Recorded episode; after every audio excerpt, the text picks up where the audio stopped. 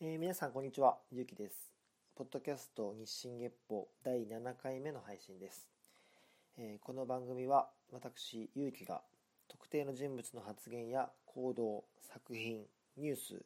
概念などをもとに向上心を持って独断と偏見で語る番組です。というわけでですね、先週末、え草野球やってきたんですけど、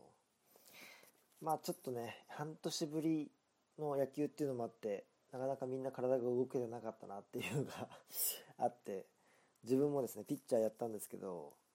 そんなに球自体は悪くなかったんですけど、コントロールをちょっと途中途中乱してしまったりとか、あと後半ちょっとコントロールが落ち着いてきた時にも、まあ、純粋に打たれてしまったりとか、課題の多い内容で、まあ次回にちょっと反省を生かしていきたいなと思いますけど、まあでもすごく楽しかったです。やっぱこう春になってくると暖かくなってきて体を動かしたりとかそういう楽しみがどんどんどんどん増えていく季節なので一応また今月もう1回あと来月ももう月末に1回ともう野球の予定組んでるんでそれに向けてちょっと体作っていかなきゃなって感じですかねあと今週あのキングコングの西野さんが出してる本2冊、えー魔法のコンパスっていうのと、革命のファンファーレっていう本があるんですけど、その2冊を買って、ちょっと少し読み始めたんですけど、やっぱりあの人の、なんだろう、考えてることとか、こっちに伝えようとしてること、やっぱ面白かったですね。まだ全部読んでないんで、読み終わったらまた、ここでも触れたいなとは思いますけど、脳科学の茂木さんのポッドキャストもあるんですけど、それにもあの西野さんがゲストの回があるので、それ聞いてみてもいいかもしれないですね。ちょっとさっきからですね、あの猫の声が聞こえたかもと思うんですけど、あのごめんなさい、勘違いじゃないです。あのうち猫飼ってまして、ちょっとあの収録に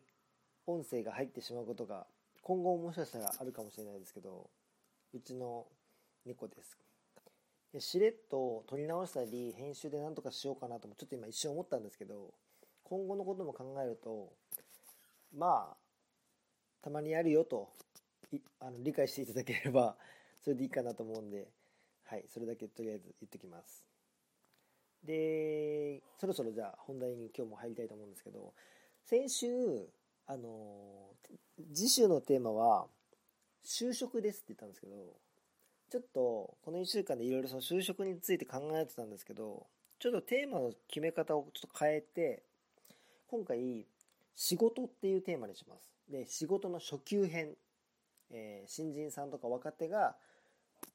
心がけた方がいいんじゃないかって思ってる僕の意見を独断と偏見でちょっと語りたいなと思います。一応、まあ、分かりやすく7箇条みたいな感じで7つのテーマ小出しのテーマで話せたらなと思ってます。なので1つ目何々2つ目何々っていう感じで話進めたいと思うんですけど仕事の定義って多分人それぞれ違うと思うんですよね。例えば夢を実現するためのものだったりとかあとその仕事の自体がもう夢だったりとかあとは他に全然やりたいことが違うところにあってそれを実現するために要はお金を稼ぐためのものだったりとかまあそうですね。いろいろな価値観があって当然だしどれが正しくてどれが間違ってるとかも全くないんですけどもこの一つ目のまず7箇条の一つ目ですね、えー仕事は幸せになるための手段ということを心せよ。これ1個目です。何が言いたいかというとどんな価値観を持ってる人でも仕事って幸せになるため要はまあ生きるためとか幸せになるための手段であることっていうそこをねまずね結構あの何ていうんですかね忘れがちというか見失いがちな人が特に年配の人とかも多かったりするのでなんかね給料とか肩書きとか、まあ、あとそのネームバリューとかに執着しちゃって、えーそのためにそこに執着するがあまり例えば大事な家族をおざなりにしてしまったり、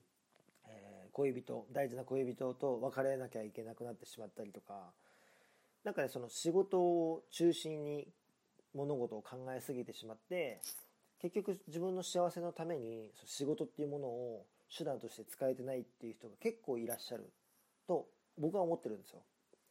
で仕事はやっぱり手段であって目的ではない。これってやっぱりこの前回の断捨離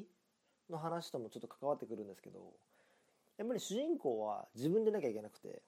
自分がどうしたいかどうしていきたいのかっていうところに一番の軸を置いてそこの周辺にある何ですかねツールというかその一つが仕事っていう考え方をしていかないと仕事に対するうんとなんだろう本来の役割とか、えー、付き合い方とかがこう狂ってきてしまう。だから仕事のために自分を犠牲にしてとか会社のために犠牲にしてなんてもう僕の中では論外なんですよね。もちろんそれが人生の幸せだっていうんだったらもちろん止めないですけどその本当に自分がこれで幸せなんだって主張できないような努力をもししてしまってるんだとしたらあのすぐに考え方を改めた方がいいんじゃないかなってそういう人が結構世の中にいっぱいいるんじゃないかなって思うことがあるのでこれをまず1個目にさせていただきました。もう一回言いますね。仕事は幸せになるための手段だということを心せよ。これです。だからうんもしそれが見失われてる状況でその仕事についている間はそこから打開できないっていうんだったら僕はそこをやめるべきなんじゃないかなって思うぐらいそこは見失っちゃいけないんじゃないかなってまず思うんですよね。やっぱり新人の人とかってまだ入りたてでやっとここに入れたとかいろんな気持ちがあると思うんですよね。だからやっぱりその簡単にはやめれない例えばまあ親の期待を背負ってるとかやっとみんなが応援してくれてるところに入れてやってこうと思ったら自分に合ってるかどうかわからなくなってしまったでも今更引っ込みがつかないとかいろいろあると思いますけどやっぱり一番考えなきゃいけないのは自分がその仕事を通じて自分にとって進みたい方向に進めるのか進めないのかっていうところが一番の判断基準でいかなきゃいけないのかなって思います。ですね。そしてですね、これがまず大前提で、次からはあの仕事を覚えていくにあたっての、心得みたいなところになっていくんですけど、次が2つ目ですね。えー、プロの自覚を持てですね。まあ、誰でも、何ですかね、どんな仕事でも、あの、仕事をしてお金をいいている時点でもうプロなので、どうしてもプロっていう言葉を聞くと、プロ野球選手とかプロサッカー選手とか、その、何ですかね、何かプロ、ノンプロとか言われるような世界のプロって思いがちですけど、やっぱり自分の働きに対して仕事に対して報酬をいただいているっていう時点で僕はもう立派なプロだと思ってるんです。これはアルバイトだろうが社員だろうが。でやっぱこのプロの自覚って結構大事で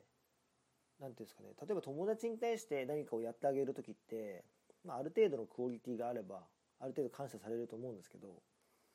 そこにはお金が発生しなかったりとか全く全然違うことでやり取りがされてると思うんででもやっぱりプロとして働いていると自分が働いたことでお金をいただいてそのお金で、えー、ご飯を食べたり楽しいことをしたりっていう自分の人生が設計できていくっていうそのサイクルが生まれると思うのでやっぱりその一つ一つの仕事に対してのその、うん、向き合い方とかそういうところはやっぱ誠実でなければいけないと思うしその自分が作ったものとかえー、携わったものが、えー、誰かの手に渡ってサービスとしてでもいいですけど何かしらの形で、えー、目に留まった時にいいものをもらったなって思われるような仕事をやっぱしてその満足度っていうものがやっぱり報酬としてお金をいただくことになると思うのでそこはやっぱり心得としてはすごく大事なのかなって思いますね。昔ですね僕が深夜バーテンダーをやっていた頃にですねあの朝方仕事が終わって24時間やっている中華料理屋さんみたいなところに行ってみんなで、まあ、仕事終わりで飲んでるような時間ですね。時間が朝なんで変な感じですけど皆さんにとっての普通のアフターシックスの時間と一緒なんですけど朝方ちょっと飲んでたんですよ。でみんなちょっとまあほろ酔いになってじゃあお会計しようかっつってお会計ですってなったんですけどその時多分ね5人6人ぐらいいてまあ1人34,000円ぐらいだったんですかね。でめんどくさいからもう5000円ずつ1回集めてあお釣りを分け合おうっつってやってて、えー、5000円の人もいれば1万円札の人もいてみたいな感じでまああのお札が何枚かバーってあった中でお会計をしたんですけどお釣りが小銭しか来なくてあれなんでだろうなと思って。数千円のお釣りがあるはずなんだけどなって思って聞いてみたらえー、みたいな感じでなんかとぼけたのか何なのか分からないですけどとりあえず曖昧なリアクションされてで話を詰めていくと僕らが支払ったお金っていうのが、まあ、要はお札の方は多分ぴったりで小銭の方はあの小銭の方だけ返せばいいだろうって思ったらしくて適当に数えてピャってレジにしまってお釣り渡したんですすいませんみたいな感じであんまりこう悪びれることもなかったんで僕もすごいカチンと来てしまってちょっとこうおかしくないですかみたいな感じで言ったんですよ。そしたらこっちも何十時間も働いててねこれから学校なんだよみたいな感じで逆ギレされたことがあってなんか知らないですよ。疲れてるのかもしれないしこれからね急いでどこどこ行かなきゃいけないとかいろいろあんのかもしれないですけどあの仕事の場所に立ってお客さんを相手にしてる時点でその人の背景とか僕ら知ったこっちゃないじゃないですか。それを普通にね言い訳にして要はプロとしての自覚がないような対応をしてこられたことがあってまあそれはね結構極端な例なんでいい例ではないかもしれないですけど要は誠実さとかっていうところが仕事にこう反映されてないんだなこの人はっていうふうにすごく思ったんですよね。だからお会計一つでそうなり得てしまう、うん、だからそのどんなに小さい仕事でも大きな仕事でも誰でもできる仕事でもプロの自覚がなければ結局お客さんって満足しないしあのプロとしての仕事が要はもう要は仕事にならないっていう。だからどんな仕事でも誰でもプロですよっていう自覚は絶対必要だなって僕は本当に思います、うん、これは大事な仕事ですからね、あとですね3つ目。こうプライドは一旦しまえです。これ一旦しまえっていうところが結構僕の中ではミソでプライドを捨てろとか言われちゃうとえ捨てなきゃいけないのって僕は思っちゃうんで一旦しまえなんですよね。要は新人とか若手だから一旦しまいましょうって。要は先輩からしたらプライドが高い後輩とかってどうしても生意気に見えてしまうし。実はそのプライドって何から来るものなのっていうところも上の人からしたら何ていうんですかね根拠のないプライドみたいな根拠のない自信みたいなものに見えてしまったりとかするんですよね。で結局例えば学生時代からすごいいろいろ頑張っていろいろ経験して自分に自信がある人って結構いっぱいいると思うんです僕も多分そういうタイプの人間だったと思うんですけどだけどやっぱ社会人になるとまたその経験っていうのが、うん、活かせるところと活かせない部分があってその判断ってやっぱ仕事をしていく中でだんだん分かってくることだと思うんですよね。だから一回プライドしまって、えー、いろいろこう根拠のある、うん、いろいろな経験を踏まえて根拠が出てきた時にちょっとずつそのプライドをしまったものを出していけばいいんじゃないかなと思います。だから一旦しまって、えー、様子見てこれ出してもいいかなってやつから徐々に徐々に小出しに出していって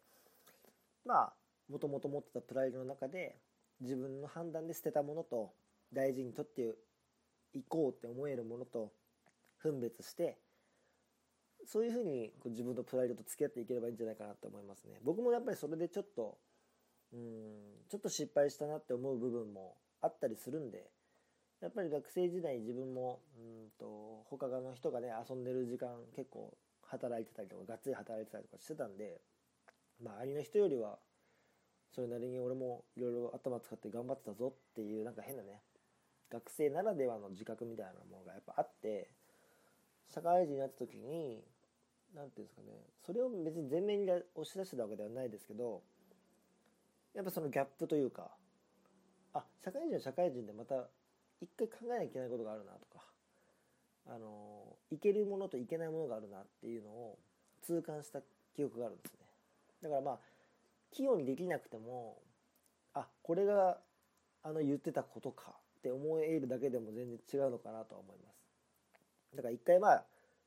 簡単に言えばちょっとね謙虚になってみてあの自分の慢心な部分があんま出ないようにできたらいいんじゃないかなって思います。だから一回プライドは一旦しまいましょうみたいな感じでこれを3つ目の7箇条のうちの3つ目にしたいと思いました。で4つ目ですね。ここから割と実践的な話になってきますけど4つ目、えー、まずは言われたことを完璧に遂行せよ、うん、これね意外と難しいんですよね。よくねあの上司の人とかがあいつは言われたことしかやらねえな。とか言われたもの以上のことをやれよとか言います。言いますけどそれって当たり前のこと要は言われたことができてからの話なんでまず言われたことを完璧にできてない時点で応用ばっかり走ろうとする新人さんっているんでそれは良くないと僕は個人的には思ってます。なんかねこう与えられた仕事をできてないのに新しいこういうアイデア考えてみたんですけどどうすか？みたいな。いいんですよ。やる気があるのはすごくいいことだと思うんですけどやっぱ順序があると思うんですよね。やっぱ言われたことをやった上でプラスアルファで実実はこれも考えてみたんですけどちょっと読んどいてくださいとかだとおこいつできるじゃん。って思われる可能性があるのかなって。でね言われたことを完璧にするって僕意外と難しいよって言ったのは言われたことをまあそれなりの、えー、クオリティでやるのは簡単ですけど言われたことを完璧に遂行するって結構難しくて例えばですけど電話だったら出てねって言われたとしたらまあ電話鳴りますよね。であ誰も出なさそうだな。出よう。はいもしもし。これ誰でもできるやつなんですよ。特に評価も上がらないやつなんですよ。でも電話出といてねって言われたらもう誰よりも一番早く取ってやるぐらいの気持ちで例えばその電話番をと向き合うとするじゃないですか。そうするといつも電話に出てくれるあの子っていう覚えられ方をされたりとかあいつも電話出てくれるよねって例えば何かの会話でなったりとか意外と小さなポイントをこう稼げるんですよ。他にも例えば100枚ぐらいある資料をこれコピーしといてって。5, 5部コピーしといてって言われたら、えー、全部5部ずつコピーしてちゃんとその何ていうんですかね。100100100100ってこうもう完成形になってもうホチキス止めれるよっていう状態に例えばあのあの厚みのある書類を挟めるようなクリップで止めとくとかするとなんかこうその後のそのコピー頼んだ人が次の仕事に移りやすい。次のステップに進めやすいような環境を作るとかそういうのは後々聞いてきたりとか。だ少し話それるかもしれないですけど一応これに関わることで日本のうんと学歴社会ってずっと根強く残ってるじゃないですか。やっぱり例えばいい大学行ってる人が採用されやすいとかって今も根強く残ってると思うんですけどこれって一見合理的じゃないように見える部分もあるんですけどある程度一定の合理性はあって例えば高校生とかに対して受験勉強しなさいっていう要は言われたことっていうのが来るわけですよ高校生に対して。でその言われたことに対して完璧に遂行した人たちがやっぱり高学歴の、えー、名乗れるような大学に行けるわけですよね。なんでなんで受験しなきゃいけないのってブブブブ言いながら勉強してたタイプってこれできないんですよね。で僕もどっちかというと後者なんであの全然偉そうに言えないんですけど要は電話一番に取ってねとかコピーやっといてねって言われた時にはあとか言いながらやんなきゃなっていう感じでやっちゃうと誰の評価も上がらないし本当にお前言われたことしかやんねえなって言われちゃうんですよね。でも言われたことを完璧にすると言われたことしかやってないのに評価が上がるんですよね。ここの差ってすごく大きい気がしてます僕は。だから、ね、急にこう何ていうんですかね言われたこと以上にやろうってスタートダッシュ頑張ろうってやりすぎると逆に求めてるものと違うところを提案してしまったりとかそこ別に期待してるわけじゃないんだよっていうミスマッチが生まれてしまったりとかってしてしまうと思うので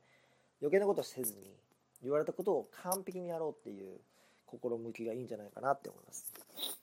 最近あの二刀流の大谷選手がメジャーでめちゃくちゃ活躍してますけどあんなスタートダッシュを切ろうなんて絶対無理なんであれはもう特別なのでもう自分にできることを確実にやってあこの子ちゃんと言われたことをきちんとやってくれるなって思われることがやっぱ一番のうん近道なんじゃないかなって思いますね。はい。で5つ目。これね今の話と若干矛盾するとこがあるんですけど僕はすごく大事な考え方だと思うのでえっ、ー、と言いますね。5つ目、えー、クオリティとスピードのバランスを考えよう。これ一見矛盾してるんですけど矛盾はしてないんです。実は。で何が言いたいかというとまあ一つの仕事を頼まれたとします。でその仕事をえー、例えばじゃあクオリティで言うと80%まで持ってくのには2時間かかりますと。で、えー、100%まで持ってくためにはさらに2時間かかってしまいます。でこういう場合に4時間かけるべきなのか、え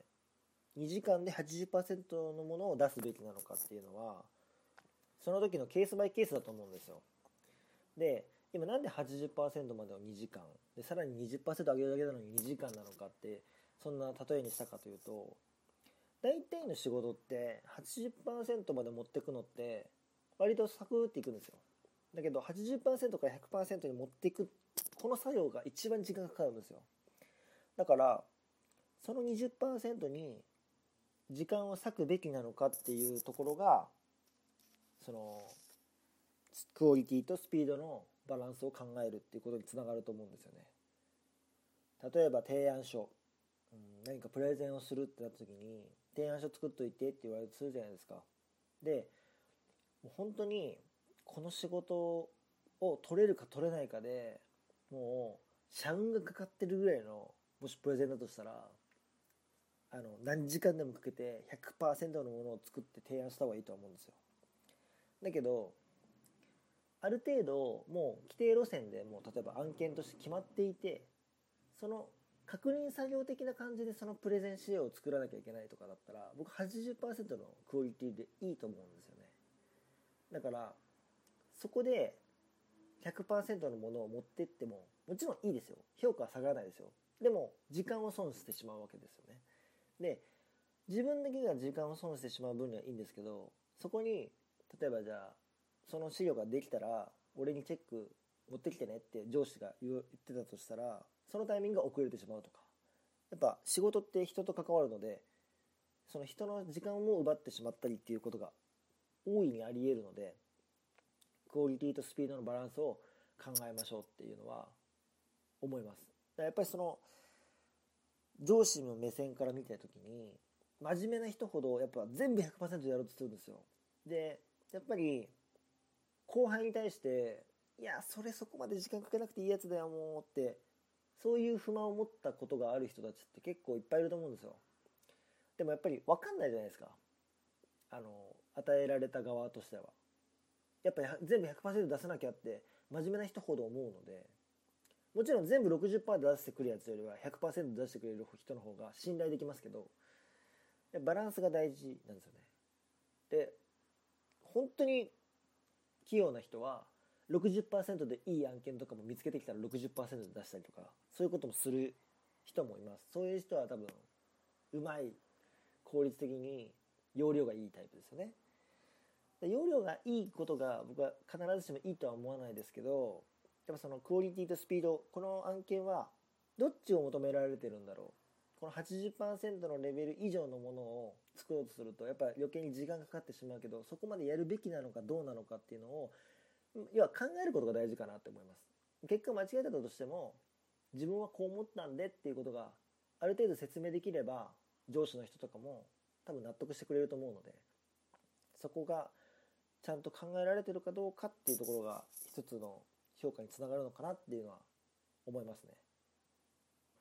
機械の食器洗浄機があるのにもかかわらず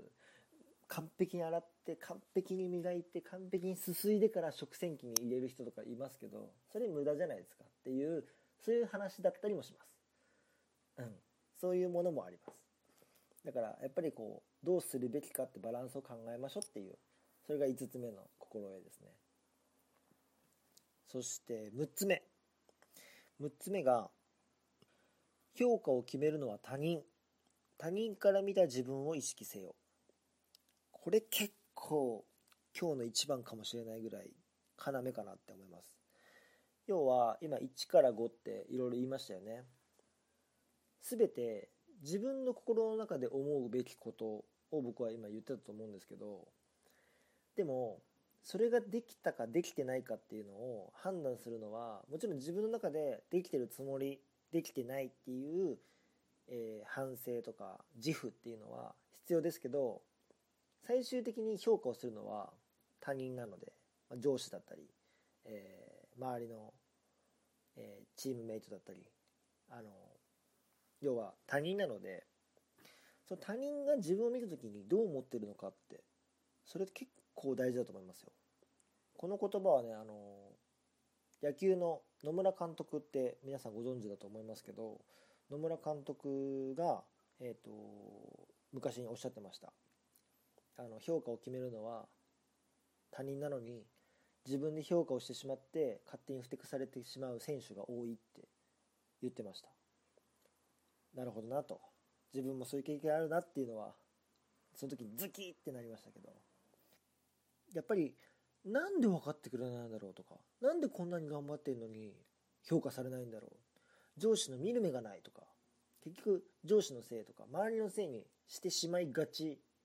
そういうシーンになったことって結構ある人多いんじゃないかなと思うんですけどでもやっぱり周りが見た人がその人に対していいと思わなければ例えばじゃあもっと言えばエンドユーザーとかねそのお金を直接払ってくれるサービスを受ける側の人とかも思ってない可能性があるわけでやっぱり周りの人がああの人は仕事できるよねとかあの人はちゃんとやるべきことやってる人だよねっていう評価をちゃんともらってないと人ってやっぱ評価されてるって評価に反映されないんですよね、まあ、単純にねいい人ぶってるような友達とかいるじゃないですか。その人に対して、いや、お前はいい人のつもりでやってるかもしれないけど、俺はそう思ってないよって思う人いません？周りに。まあ友達かどうかは別の問題になっちゃいますけど、そういう人いるじゃないですか。で、自分がそうなっちゃいけないわけですよ、要は。仕事の面でね。自分っていう人間がいることで、ありがとうって思ってくれる人が周りにいないと、やっぱりそれに対する対価であるお金っていうのは、いただく権利がないってことになっちゃうのでやっぱり自分の存在価値っていうものを気づくにあたってはやっぱ他人の目っていうのは避けて通れないし、まあ、むしろ避けちゃいけない。むしろ他人の目こそ全てっていう意識ってやっぱ大事なんですよね。で僕はすごくアピールベタですけどやっぱアピールが上手い人っていうのは的確に仕事をしてその上でアピールが上手い人っていうのはこの評価っていうのをもらいやすいのかなって僕は思います。だから本当にもし頑張ってて誰も気づいてくれないんだとしたらアピールがうまくないし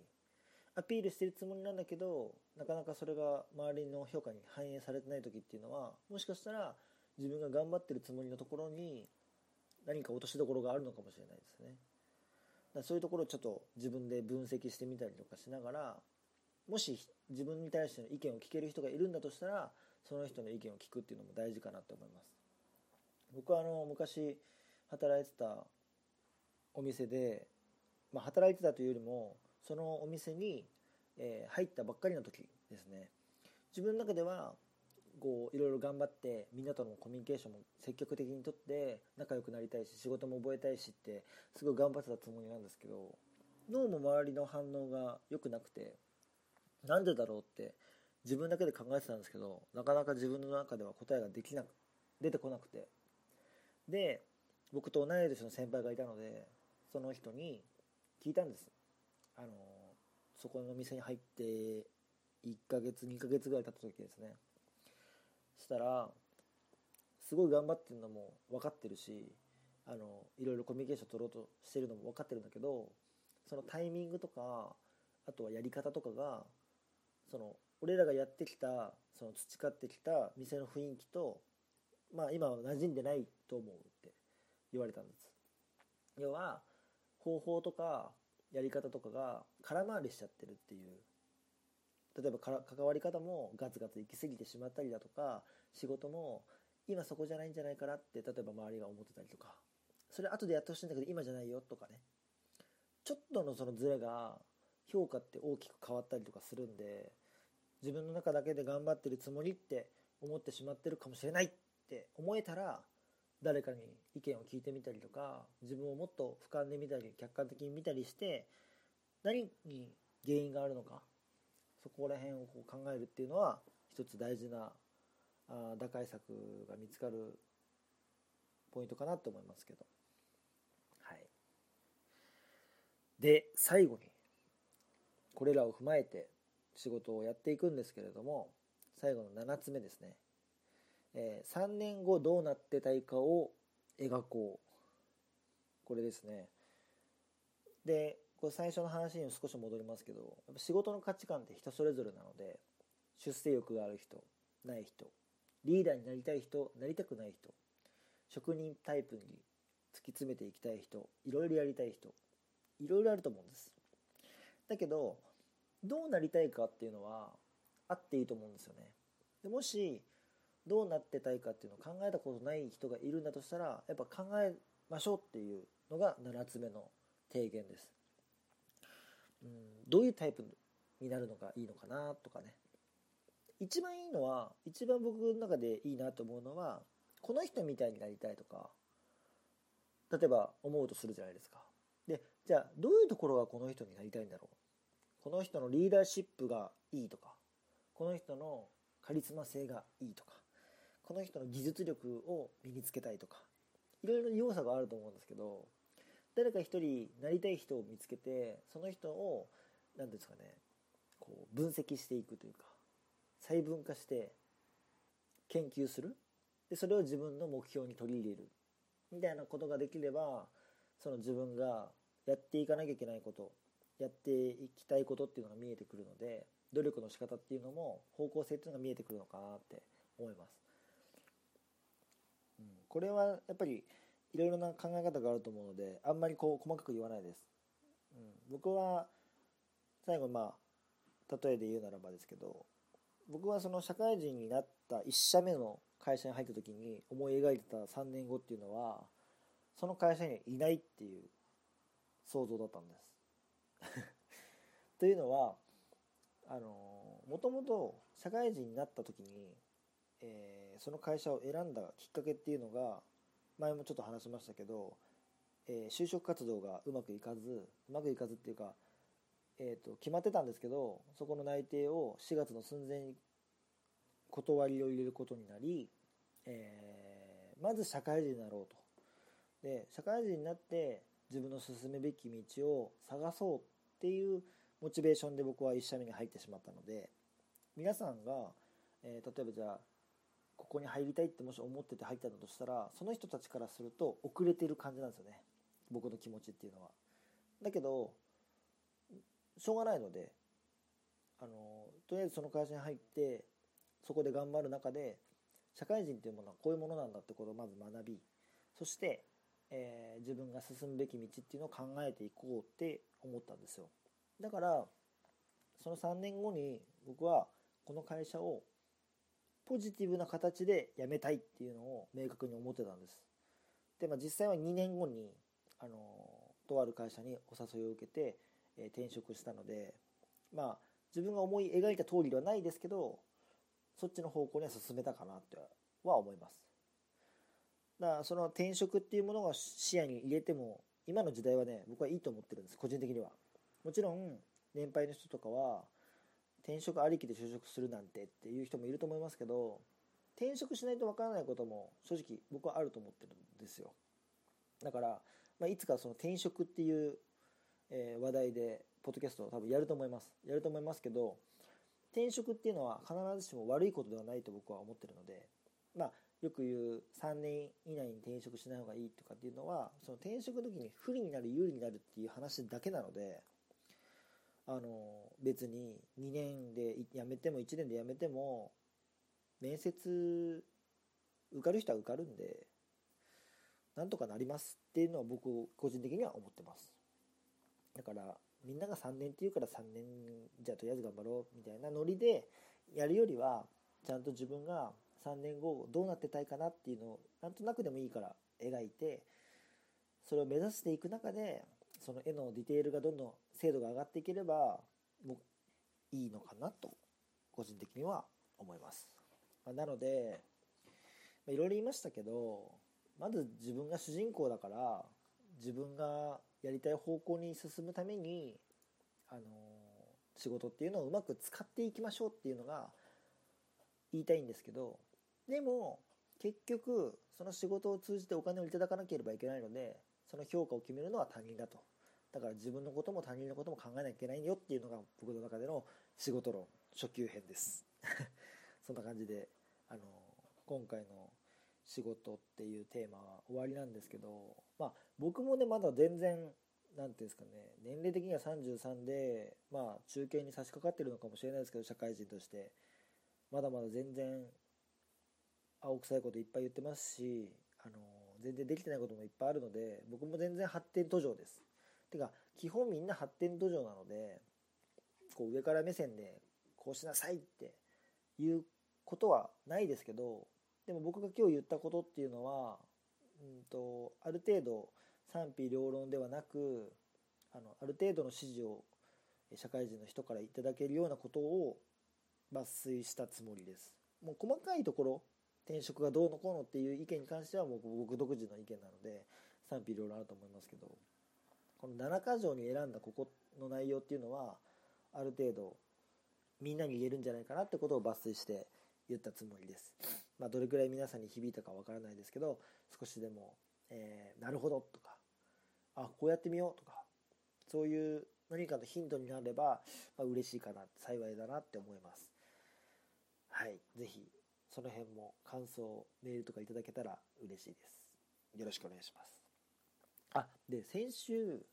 メールをいただいたとかメールをいただいてないとかそういう話するの忘れちゃったんですけど先週はメールをいただけなかったのでメールを読まなかっただけで、えー、メールを読み忘れたわけではなかったです。で今回は1通またいただきました。ありがとうございます。メールを読みたいと思います。えっ、とお腹ぽんぽこさん。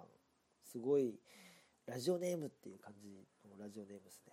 おなかぽんぽこさんからいただきました、えー、メールですね。ありがとうございます。えー、隣の家族は青く見えるを聞きました。えっ、ー、と、当たり前だと思われることが決して当たり前ではないんだと、このドラマとミスチルの歌に教わった気がします。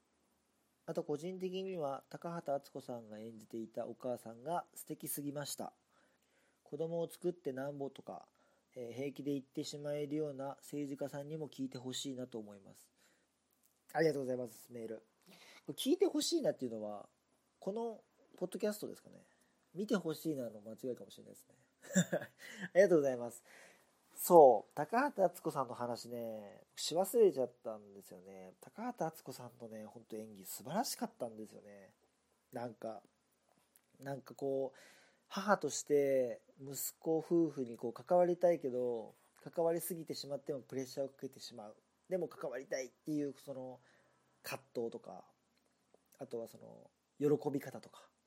本当リアルなんだろう素でやってんのかなって思えるぐらい本当に素晴らしい女優さんなんだなっていうのをあの初めて実感しましたもう素晴らしかったですその辺もあの着目してもらえるといいなと思いますこのドラマをもしこれから見る方がいらっしゃれば。はい。そうだ、すごく大事なことを言い忘れてましたね。えー、ありがとうございます。えっ、ー、と、他にもですね、メールお待ちしてるので、メールアドレスをお伝えしておきます。えー、メールアドレスは、日進月歩、アットマーク gmail.com です。えー、綴りは、数字で24、英語の小文字で GEPPO、日進月歩、アットマーク gmail.com です。えー、テーマに関する意見などの投稿、えー、感想、リクエスト、相談など、どしどしお待ちしております。よろしくお願いします。えー、で、来週のテーマですね。来週のテーマは、久々に人物でいきたいと思います。今話題の人ですね。えー、大谷翔平について語りたいと思います。これね、大谷翔平がプロ野球選手としてどうかっていう話ではないです。あの、何か成し遂げるために大谷選手がやってきたこととか、どういう気持ちというか、どういう頭の中を整理して、え、目標に近づいていったかっていう話を取り上げていきたいと思います。もちろんね、あの、活躍についても触れるとは思いますけど、あの、さっきもタイムリーヒット打ってましたけど、あの、その辺は触れながら、大谷選手の、要は努力論っていうんですかね、そういうものをちょっと紐解いていきたいなと思っております。はい。というわけでですね、今日はこれぐらいで終わりたいと思います。えー、お相手はゆきでした。また来週。さよなら。